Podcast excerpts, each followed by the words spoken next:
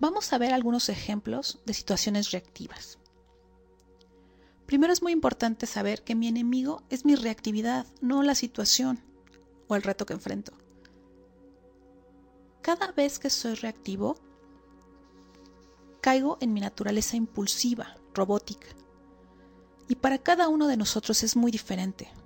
Por ejemplo, para algunos que no pueden callarse, que siempre tienen que dar su opinión, la fórmula proactiva sería callarse. Pero para aquellos que no confrontan es lo contrario. Su proactividad sería dejar la timidez y confrontar.